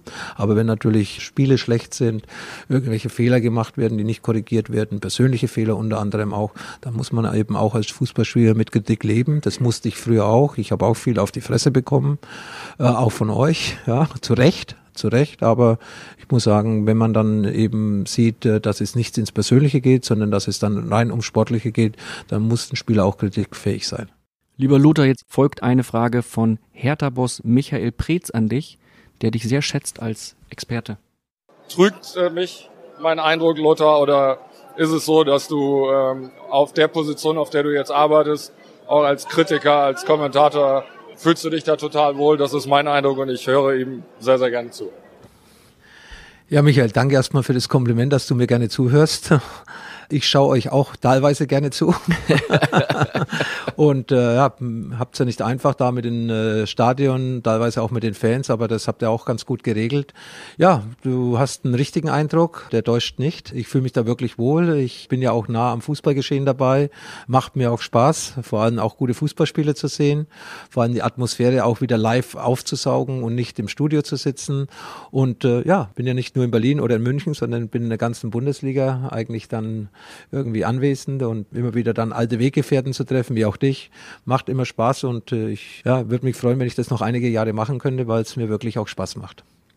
Merkst du, dass der Respekt aus der Bundesliga zunimmt, also dass du immer mehr gewertschätzt wirst? Das hängt ja nur von der Leistung ab, wie bei einem Spieler. Wenn ein Spieler seine Leistung bringt, dann kriegt er auch mehr Wertschätzung in, innerhalb des Vereins, von den Fans, von den Medien. Und äh, wenn ich was schlecht mache und es läuft da nicht immer alles optimal, ich habe ja auch meine Versprecher drin, da amüsiert sich natürlich dann auch äh, der Fußballfan am Fernseher zu Hause. Das wäre, wäre Fahrradkette. Wäre, wäre Fahrradkette, ja. Ich wusste sofort, dass es falsch ist, aber das war dann schon zu spät spät. Ja, und das sind halt dann so Sachen, wo du auch damit leben kannst. Aber das Schöne ist, ich habe es gesagt, ich bin gelassener geworden, erfahrener geworden. Ich schmunzle das weg. Früher hätte es mich wahrscheinlich tiefer getroffen. Ich fresse das nicht in mich hinein. Musst du auch nicht, weil das nee. macht dich ja sympathisch. Und Versprecher sind im Phrasenmäher auch durchaus immer mal wieder willkommen. Davon lebt das Format ja auch. Wie intensiv bereitest du dich auf so eine Sky-Sendung vor? Ja, schon vom Spiel zuvor, vom Spieltag zuvor. Ich weiß ja, welches Spiel nächste Woche stattfindet. Wenn dann eben wieder Mannschaften wie Düsseldorf mit vielen neuen Anfang der Saison spielen gegen Frankfurt, kennt man ja auch, aber ohne Jovic, ohne Haller, mhm. alles neue, neue Trainer, was haben die vor und so weiter. Das äh, ist dann so, die Vorbereitung schaue ich mir vor allem die, das, den letzten Spieltag an. Meistens, wenn ich Zeit habe, mache ich das schon am Wochenende dann äh, natürlich vor allem auch äh, über, über die Medien, gerade die zwei Vereine, die ich dann am nächsten Woche beim Topspiel begleiten darf. Schau mir die Aufstellung an, schau mir die Neuzugänge an, schau mir die Aussagen des Trainers an, schau mir auch ein bisschen die Philosophie des Trainers an. Was will zum Beispiel Marco Rose bei Mönchengladbach? Was macht er, was Hacking vorher nicht gemacht hat. Nicht nur, weil es eine Systemänderung ist, sondern setzt vielleicht Spieler, die Hacking auf Außen spielen hat lassen, mehr in der Mitte ein, weil es in seinem System besser passt. Und ich glaube, dass ich eigentlich immer ganz gut vorbereitet in dieses Spiel hineingehe, obwohl dass ich mich natürlich auch für die anderen Spiele interessiere. Aber natürlich die beiden Vereine, die ich am Wochenende habe, werden ein bisschen intensiver durchleuchtet. Machst du das dann zu Hause in Budapest oder auf Reisen? Wie schaut das aus? Sitzt du mit dem Handy dann irgendwo am Flughafen und schaust dir das an oder hast du ein einen speziellen Rechner oder ein spezielles Zimmer sogar, wo du dich dann zurückziehst? Nee, ich bin meistens im Flieger unterwegs, da habe ich sehr viel Zeit, äh, kann ich auch abschalten. Ja, da, da lese ich sehr viel und die Spiele, die betrachte ich eigentlich am Wochenende vorher schon. Weiß die Taktik des Trainers, äh, die Laufwege der Spieler, die Positionen der Spieler und äh, wichtig ist halt dann gerade am Anfang der Saison, dass du so ein bisschen dich mehr um die Neuen kümmerst, die auch teilweise dann aus dem Ausland unbekannt für mich sind, auch für euch wahrscheinlich. Und da musste ich ein bisschen mehr beschäftigen. Ja, was haben sie dort gespielt? Haben sie U21 Länderspiele? Dass man das auch dann den äh, Zuschauer, der zu Hause sitzt, ein bisschen näher bringt, dass man ihn nicht nur unterhält, sondern dass man ihn vor allem auch informiert. Du hast in den 90ern mal ganz Deutschland unterhalten. Es war 1994 bei einem Spiel Karlsruhe gegen Bayern. 2 ja. zu 2 Endergebnis. Ein Krug der Schiedsrichter. Das 2 zu 2 für den KSC fällt in der 90. und wir hören mal rein. Damals hieß der Sender Sky noch Premiere und wir hören Lothar Matthäus am Mikrofon des Sky-Reporters Babak Milani. Lothar Matthäus, was haben Sie denn dem äh, Krug so böse... Wir mal drüber reden, es ist doch eine Frechheit, was der pfeift. Einmal, ein, ein, nur für eine Richtung. Gelbe Karten für uns, rote Karten für uns. Der Freistoß, der keiner war, der pfeift doch alles gegen uns. langsam was hier gespielt wird. Das ist, das ist Arbeit, wo man leistet, Samstagnachmittag. Und ein Mann im Stadion bringt die Spieler um ihre Leistung, um, ihr, um, um ihre Prämie, um alles. Und das ist eine absolute Frechheit. Und wenn da der DFB nicht langsam einschreitet gegen sowas, dann verstehe ich das nicht mehr. Vielleicht kriege ich eine Sperre. Aber das muss mal gesagt werden. Das ist immer wieder das gleiche, Woche für Woche. Und so gravierend wie heute habe ich in 15 Jahren Karriere noch nicht erlebt. Aber der Schiedsrichter war doch nicht nur schuld. Bitte? Der Schiedsrichter war doch nicht nur schuld. Ich glaube, die Mannschaft hat hervorragend gespielt und man hat ja gesehen, was hier in den letzten drei Minuten los war. Ja, wenn, äh, wenn einem um 16 umgefallen wäre, hätte es einen Elfmeter gegeben für den KSC. So logisch hier. Ja, schmunzlig. Aber das war ich eben auch als Spieler, ja. Immer für den Erfolg alles. Ja, und äh, ich äh, bin auch für Gerechtigkeit und ich glaube, dass das da durchgekommen ist, weil ich habe äh, nach wie vor, und das aus Überzeugung, die Meinung, dass der Schiedsrichter damals einige Fehler gemacht hat. Aber natürlich hat er sie nicht absichtlich gemacht. Ja, war ja einer der besten Schiedsrichter, die wir in Deutschland gehabt haben. Der Sammy Kufu ist, glaube ich, vom Platz geflogen und die haben dann noch in der letzten Minute den Ausgleich geschossen und es ging ja auch um die Meisterschaft. Da musste alles raus. Jetzt schmunzel ich drüber. Ich habe aber auch schon eine Stunde danach drüber geschmunzelt, weil das bin ich eben nach dem Spiel und deswegen hat man äh, häufig auch äh, nachgedacht, dass man die Spieler direkt nach dem Spiel am besten gar nicht ans Mikrofon gehen lässt, weil da sind sie nicht zurechnungsfähig. Und ich glaube, das war so ein Moment, wo ich ballerballer war. Es war auf jeden Fall sehr sympathisch. Das Einzige, was mich genervt hat an diesem Interview, waren nicht deine Antworten, das waren noch nicht die Fragen vom Kollegen Babak Milani, sondern die Hintergrundmusik Go West von den Pet Shop Boys. Ich habe es jetzt in der Vorbereitung mehrfach gesehen, dieses Video. Und im Hintergrund hörst du immer wieder im Wildparkstadion Go West von den Pet Shop Boys. Da drehst du durch. Da drehst du irgendwann durch. Ja, aber das habe ich beim Interview nicht gehört. Das ja, habe ich nicht glaub, wahrgenommen. Glaub ich, wenn du da noch gesungen hättest Go West, dann äh, wärst du wahrscheinlich für einen Oscar nominiert worden. Ja. Babak Milani ja? war damals bei Premiere. Ja. Ist heute Bildreporter. Lebt in Hamburg, berichtet über den HSV und hat eine Frage an dich. Moin Moin Lothar, hier spricht Babak Milani. Ich werde immer noch von Freunden auf unser Interview aus dem Jahre 1994 angesprochen, als du dich berechtigterweise nach dem 2 zu 2 beim KSC über die Fehlentscheidung von Schiedsrichter Helmut Krug aufgeregt hast. Seitdem geht mir eine Frage durch den Kopf. Hättest du mir bei einer weiteren zackigen Frage eine reingedonnert? Du warst ja so aufgebracht, deine Augen rollten und ja, ich weiß es nicht und diese Frage kannst du mir freundlicherweise beantworten. Alles Liebe, bye bye. Also ich kann dich beruhigen, ich hätte dir ganz sicher keine geklatscht, auf keinen Fall. Also ich bin kein gewalttätiger Mensch, aber ich hätte wahrscheinlich so weitergemacht, wie ich diese, dieses Interview angefangen habe. Blöd hättest mir nicht mehr kommen dürfen, aber geklatscht hätte ich dir ganz sicher keine. Sind solche Emotionen, du damals in Karlsruhe, Oliver Kahn mit dem legendären Spruch Eier, wir brauchen Eier, eigentlich das, was für die Fußballfans oder Salz in der Suppe ist, das, was den Fußball ausmacht? Und fehlt das nicht aktuell in der Bundesliga? Ja, man wird natürlich anders geschult. Wir hatten ja keine Medienschulung, keine Interviews und so weiter, sondern wir haben eben das gesagt, was wir gedacht haben, die Emotionen rausgelassen. Und da gab es den Stefan Effenberg auch noch, da gab es auch andere Spiele, kann mich jetzt nicht an einzelne Interviews erinnern, aber es war eigentlich immer was los nach dem Spiel, wenn man direkt ans Mikrofon gegangen ist. Und deswegen wollte man ja mal so die Spieler ein bisschen schützen und zu sagen, kommt erstmal runter, eine Stunde und dann könnt ihr ja immer noch eure Interview geben. Dann werden solche Interviews oder solche, solche Situationen nicht vorgekommen, weil eine Stunde später ja, fängst du dich, analysierst es ein bisschen anders, siehst die ganze Situation mit, mit anderen Augen und ähm, natürlich will ich nicht sagen, dass es fehlt, aber ist ja 25 Jahre her, es ist schon ein bisschen Geschichte und immer wieder für die Fußballfans wahrscheinlich spannend, aber die Spieler sind ruhiger geworden, weil sie auch, sagen wir mal, von ihrem eigenen Management beziehungsweise von den Vereinen davor, vor sowas geschützt werden. Ist es nicht schade, fehlen da nicht so dann ein bisschen die, die Typen, die sich durch solche Sachen dann auch entwickeln können, weil sie einfach mal ja, ihren Unmut freien Lauf lassen können, Emotionen zeigen können, um dann daraus auch vielleicht ein bisschen positives Feedback zu ziehen und daraus zu lernen? Ja, die Spieler entwickeln sich halt jetzt auf eine andere Art und Weise, aber man braucht jetzt nicht so ein Interview, um sich zu entwickeln. Es musste halt raus. Heutzutage schützt man die Spieler vor solchen Interviews, dass man sie gar nicht äh, zum Mikrofon lässt. Da hat ja praktisch jeder Spieler seinen Medienberater.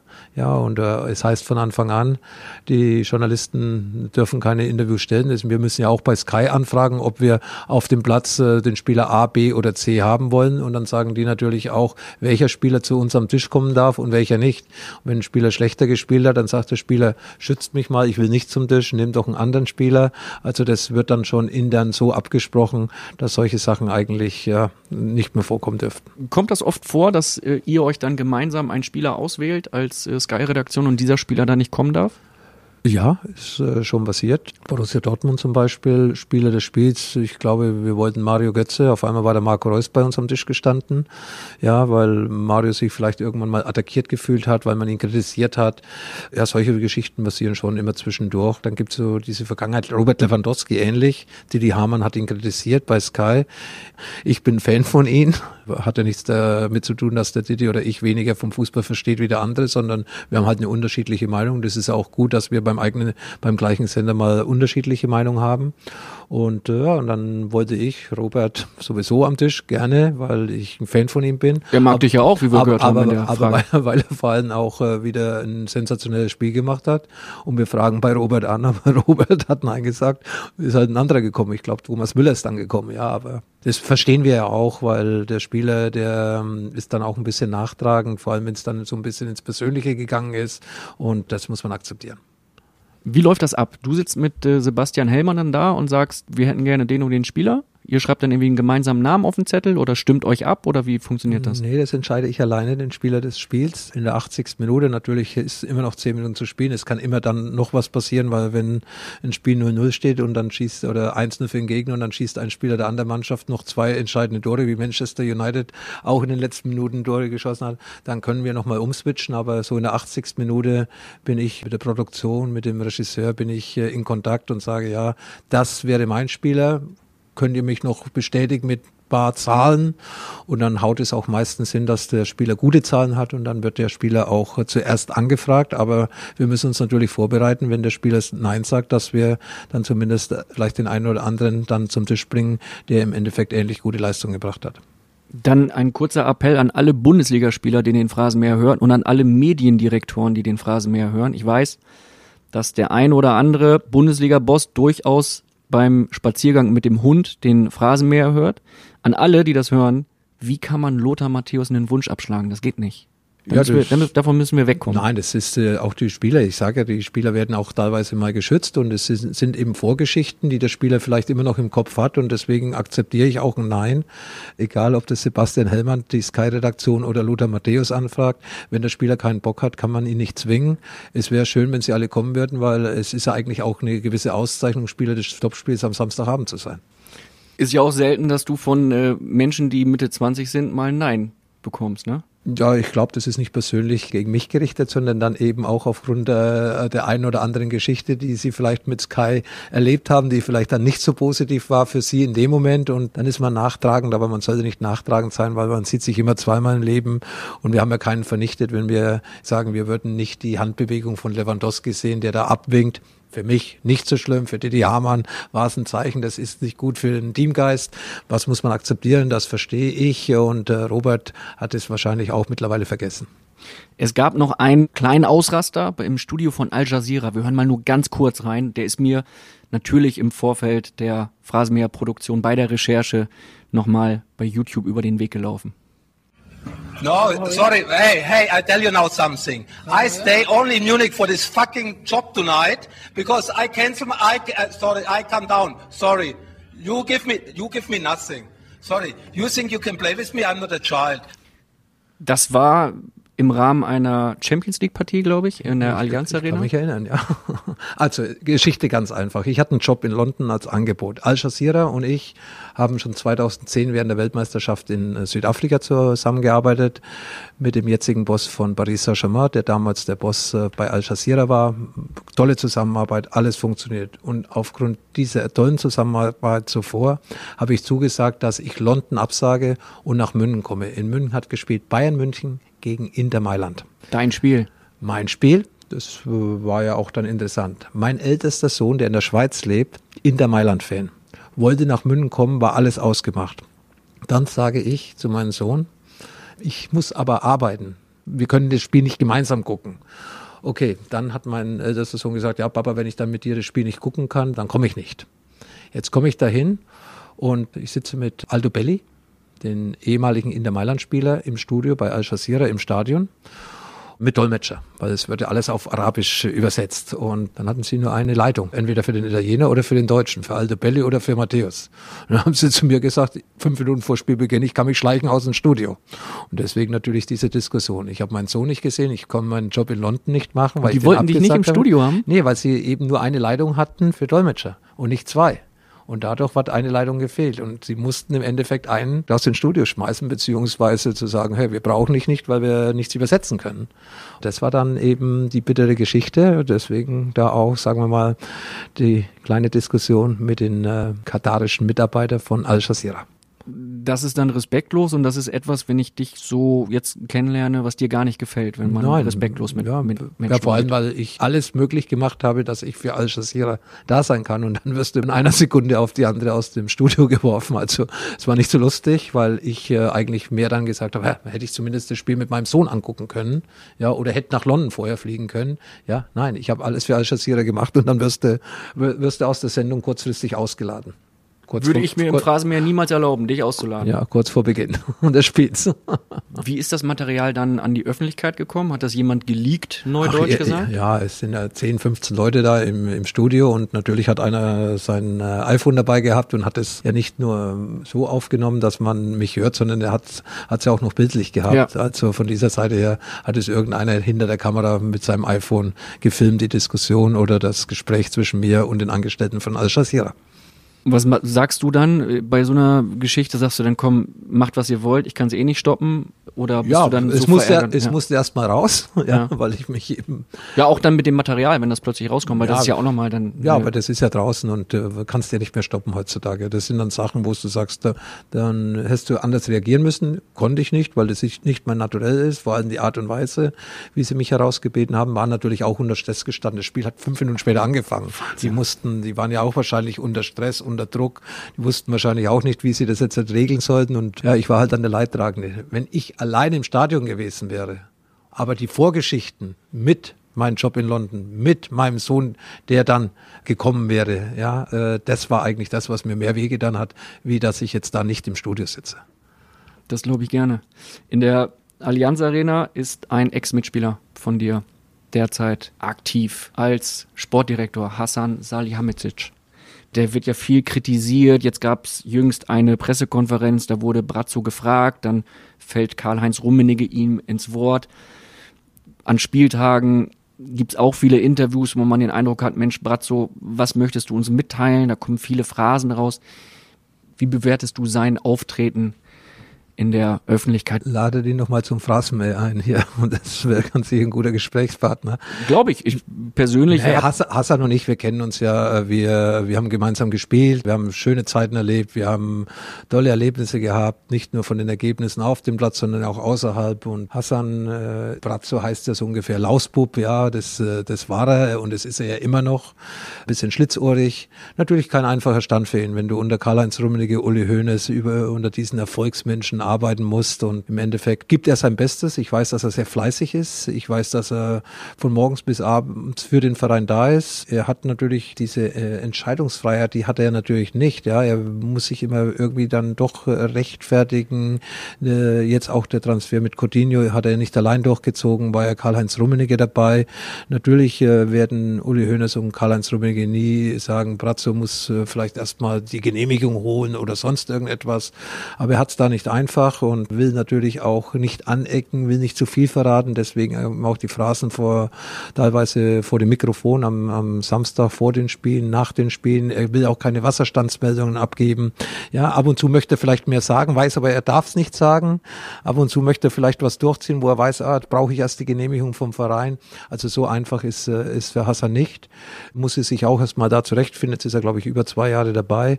Aber die Sicherheit, die man braucht in diesem Job, da hat er irgendwie noch ein bisschen Angst. Er ist nicht frei. Und wenn man nicht frei ist, dann versteckt man vielleicht was, was man eigentlich gar nicht verstecken muss. Und ich würde mir freuen, wenn er dann, wenn er schon diesen Job hat, auch größere Verantwortung hat, dass er auch vielleicht mehr alleine entscheiden kann, dass man vorher das abspricht, aber dann muss er auch mal allein diese Ergebnisse an Land ziehen, wie mit Davis. Das hat er gemacht in Kanada. Aber natürlich weiß man, dass bei Coutinho oder bei Sané die ganzen Gespräche auch nicht allein von Hasan Salihamidzic geführt worden sind, sondern eben auch immer wieder in Abstimmung mit den Bossen des Vereins und das ist natürlich dann immer sehr schwierig, unter diesen Bossen zu arbeiten. Nicht einfach für Hassan.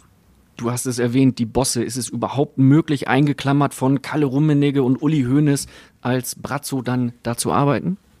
Ja, es ist sehr schwierig, aber es gibt Veränderungen. Brazzo hat jetzt eine Lehrzeit hinter sich, jetzt gelten keine Entschuldigungen mehr.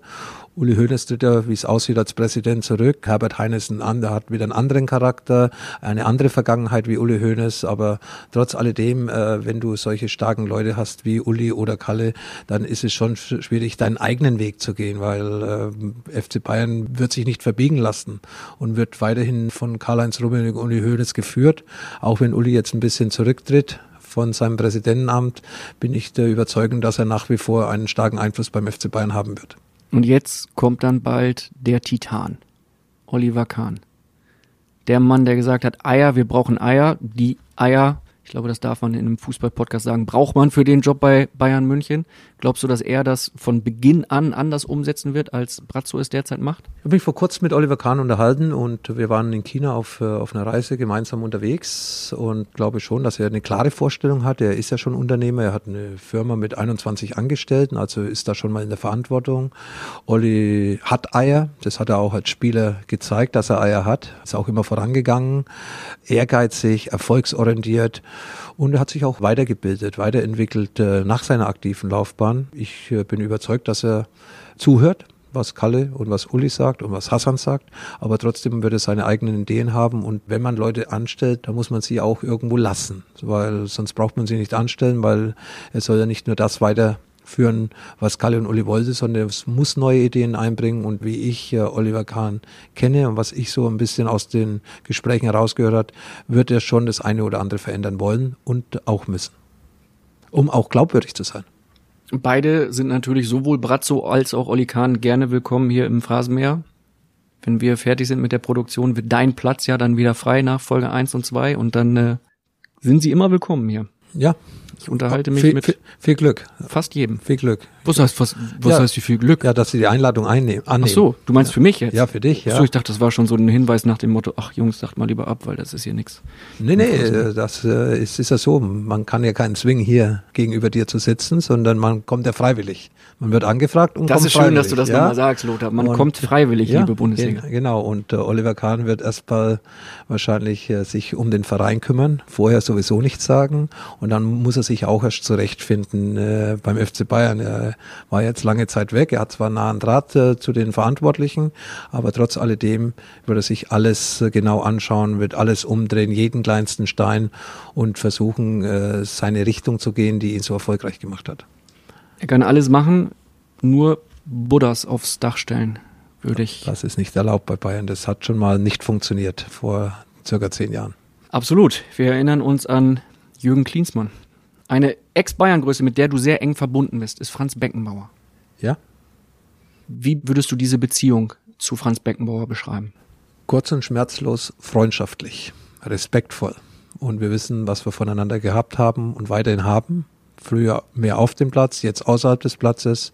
Und es tut mir leid, wie man mit einer Person wie Franz Beckenbauer in Deutschland umgegangen ist.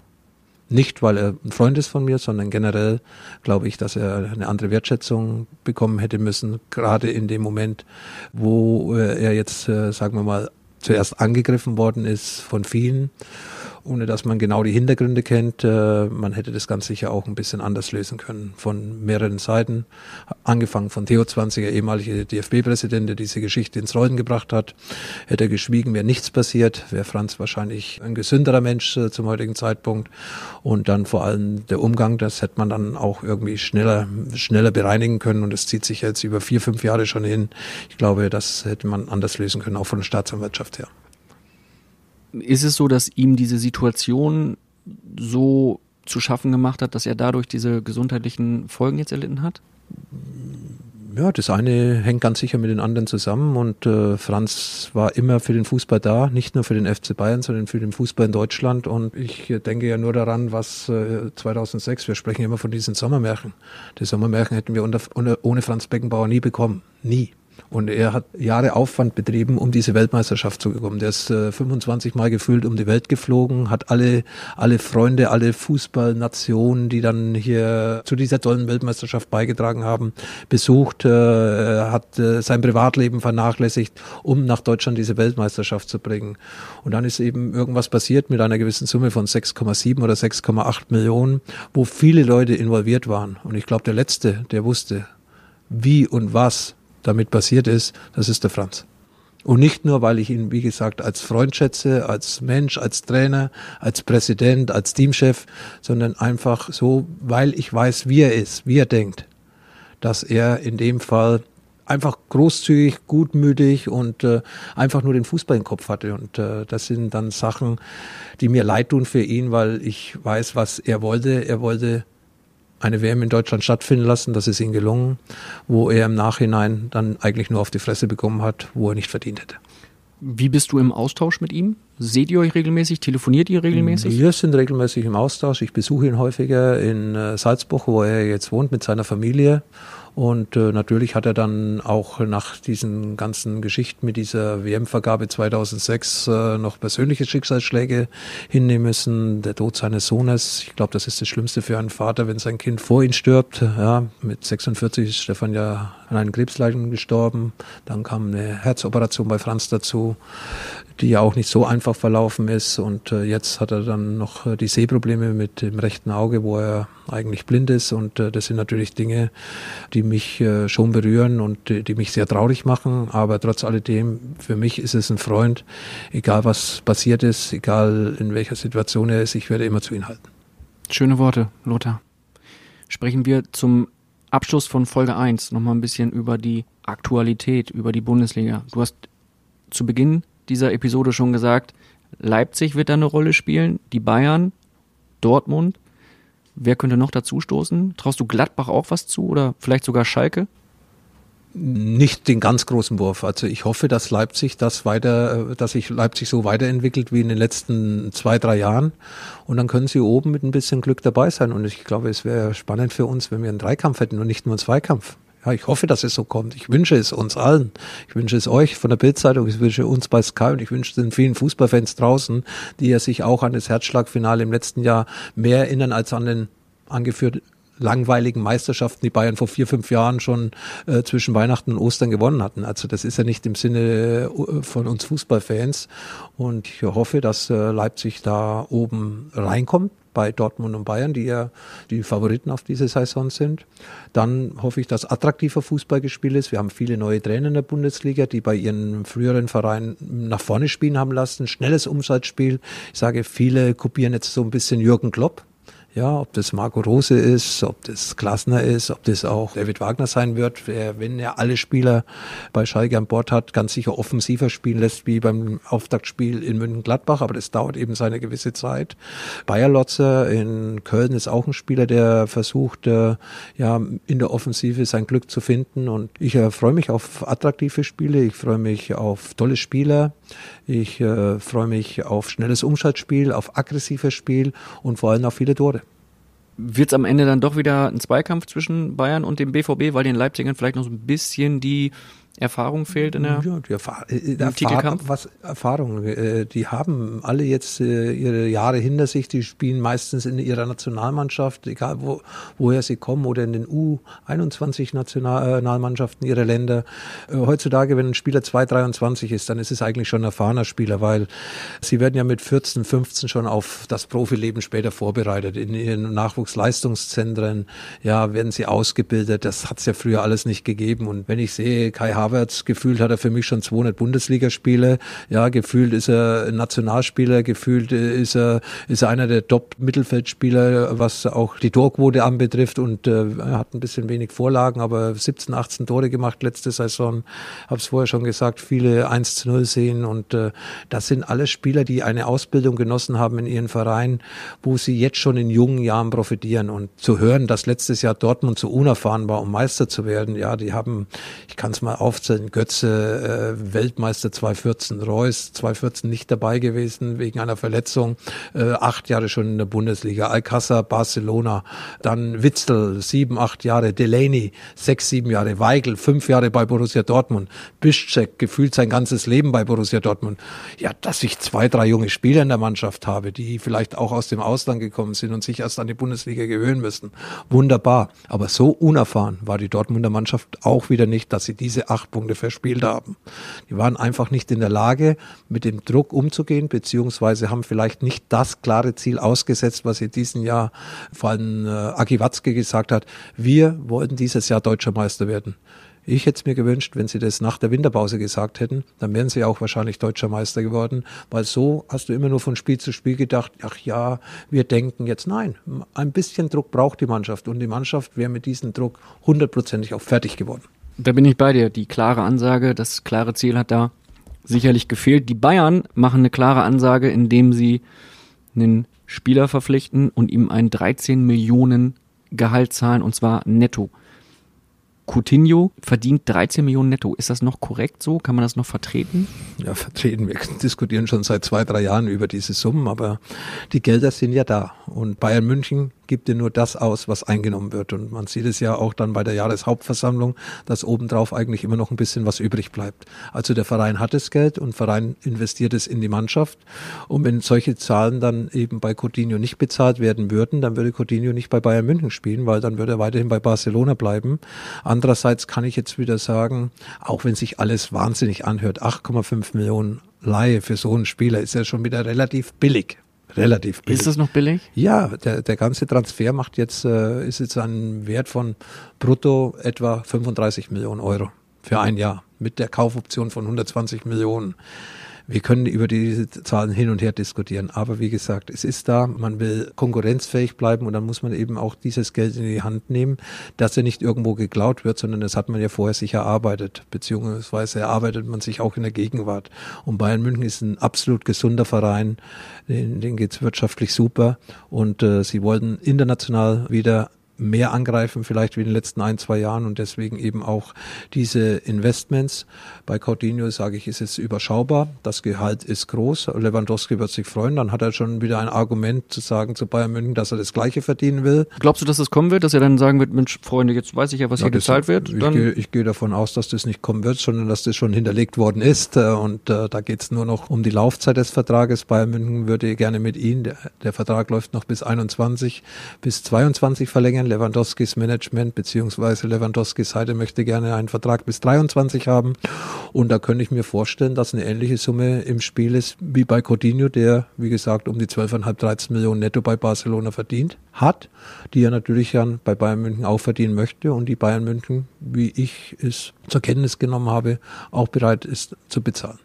Das heißt, da wird dann ja irgendwann nach Lewandowski auch der nächste kommen und sagen, Mensch, Freunde, wenn der Lewandowski und der Coutinho das verdienen. Wenn die Leistung stimmt, dann äh, kann es natürlich sein. Andererseits kann Bayern München immer auch auf bestehende Verträge verweisen, auch bei Lewandowski du spielst noch zwei Jahre bei uns und äh, verdienst eben das, was du bisher verdienst, dann erhöhen wir das nicht. Aber Lewandowski, ich habe es vorher schon gesagt, ist ja ein Garant dafür, dass Bayern München die Erfolge eingefahren hat in den letzten Jahren mit seinen Toren und jetzt mittlerweile eben auch mit seinen Führungsqualitäten. Er ist ja nicht umsonst dritter Kapitän hinter Manuel Neuer und Thomas Müller. Man hat die Verantwortung äh, übertragen. Und er hat sie angenommen und deswegen gehe ich davon aus, dass Lewandowski was man vor drei, vier Jahren vielleicht noch nicht äh, wissen konnte oder wo es unsicher war, dass Lewandowski seine Karriere beim FC Bayern beenden wird. Glaubst du? Ja. Dass er nicht nochmal irgendwie den Wechsel ja, nicht zuletzt zu, ein, so oft nicht, nicht zu einem großen Verein, dann vielleicht zum Ende der Karriere, vielleicht dann nach äh, Amerika, vielleicht nach China nochmal richtig dann Geld zu verdienen, das ja, aber seine große Fußballkarriere, ja, die er zweifelsohne hat, da bin ich überzeugt, dass, äh, dass da kein Real Madrid oder Barcelona oder Manchester United mehr kommt. Und er fühlt sich ja in München wohl und äh, bekommt die Wertschätzung, die ein Spieler gerne spürt. Bei Lewandowski bist du immer verdächtig gut informiert. Ne? Du hast damals auch schon äh, vorhergesagt, dass er von Dortmund zu Bayern München wechselt wird, wo Uli Hoeneß dann damals ein bisschen sauer war. Ja, hast du gute Kontakte, ne? Nicht einmal zu Robert, wir sehen uns ab und zu in München, aber da reden wir gar nicht über Fußball, sondern nur, wie es geht im Leben, wie, was die Familie macht, ja, und äh, man läuft sich dann über den Weg, aber wir schätzen uns, ja. Äh, ich glaube, das hört man ja von meiner Seite heraus, dass ich auf Robert Lewandowski große Stücke halte, aber ja, das ist eigentlich, äh, das, wenn du alles so zuhörst, wenn du das liest und machst dir ein bisschen Gedanken und kannst eins und eins zusammenzählen, dann weißt du, dass meistens zwei herauskommt, eigentlich immer. Das ist ein typischer Lothar-Spruch. Ja. Den, den rahme ich mir ein. Sag einmal, eins und eins ist zwei. Meistens eigentlich immer. Meistens eigentlich immer. Was würdest du, wenn du noch spielen würdest, als Gehalt verlangen? Eins und eins ist zwei. Ja, eine Million mehr wie Coutinho. Würdest du sagen direkt? Ja, weil ich der wichtigere Spieler werde wie Coutinho. Weil er ohne mich ja nichts wäre, weil ich die Bälle erobere und ihn zuspiele. Wärst Nein, du so Spaß. rangegangen? Man kann es glauben oder nicht und du kannst hier auf die Tüte drücken. Ich habe nie das Geld deswegen Fußball gespielt. Das war nie die Priorität. Nie Ich- die Priorität. ich auch nicht, Lothar. Ja, aber die Priorität war für mich den Spaß, die Leidenschaft zu haben. Ja, dieses Miteinander, gewinnen zu wollen. Und dann habe ich mir immer gesagt, das Geld kommt doch dann automatisch, wenn du gut bist, besser wie die anderen. Dann wirst du automatisch nicht mit Geld zugeschüttet zu meiner Zeit, aber du hast einen guten Monatslohn, du kommst gut über die Runden, du kannst was auf Seite legen. Ich komme aus normalen Verhältnissen. Also wenn ich das Geld deswegen Fußball gespielt hätte, dann hätte ich einige Wechsel mehr gehabt, dann hätte ich bei Real Madrid gespielt, dann hätte ich mit äh, 19, 20 Jahren schon bei Juventus Turin gespielt, dann hätte ich mit 25 Jahren bei Neapel gespielt, mit Maradona zusammen, ich hätte mit 26 beim AC Milan gespielt, nicht mit 27 dann erst bei Inter Mailand und so weiter und so fort. Also es waren viele, viele Angebote da in meiner Karriere, die, wenn ich vielleicht mehr Druck gemacht hätte auf meine Vereine, wenn ich das gewollt hätte, auch durchbekommen hätte, aber ich hatte eigentlich nie das Bedürfnis, einen Wechsel des Geldes wegen zu machen, weil ich war mir irgendwo unsicher, mit 19 Jahren nach äh, zu Juventus Turin zu gehen, mit 20 Jahren nach Hellas Verona, mit 25 zu Maradona. Und da komme ich jetzt wieder auf, warum nicht zu Maradona? Natürlich eine Ehre, mit Maradona zusammenzuspielen, 86, wo er der weltbeste Spieler war. Aber ich wusste doch, wenn ich zu Neapel gehe, dann ist Maradona die Nummer eins. Coutinho hätte das eigentlich auch wissen müssen, wie er nach Barcelona gegangen ist, dass Messi die Nummer eins ist. Und dann wärst du wahrscheinlich äh, nicht so in den Vordergrund gerückt. Und bei Inter Mailand habe ich das Gefühl gehabt, die brauchen mich wirklich, um Großes zu erreichen. Und das war dann der richtige Schritt. Dieses Gefühl hatte ich zwei Jahre vorher nicht, wie ich äh, das Angebot von Neapel gehabt hatte. Und speziell nicht äh, 1981, äh, wie Juventus Turin auf mich zugekommen ist. Wahnsinn, was da für Angebote bei dir auf dem Tisch lagen. Ja, das interessanteste. Angebot war dann 1991, Real. nachdem wir mit, ja, Real, das war das, was ich wollte. Das hätte ich gerne gemacht nach Inter Mailand. Drei Jahre erfolgreiche Zeit bei Inter Mailand, auch in dieser Zeit in Italien ja die Weltmeisterschaft gewonnen mit Deutschland. Da habe ich äh, mich mit Mendoza getroffen in Genf. Wir sind einig gewesen. Real Madrid und Lothar Matthäus war sich einig, ohne ein Management. Ich war alleine mit ihnen zusammengesessen.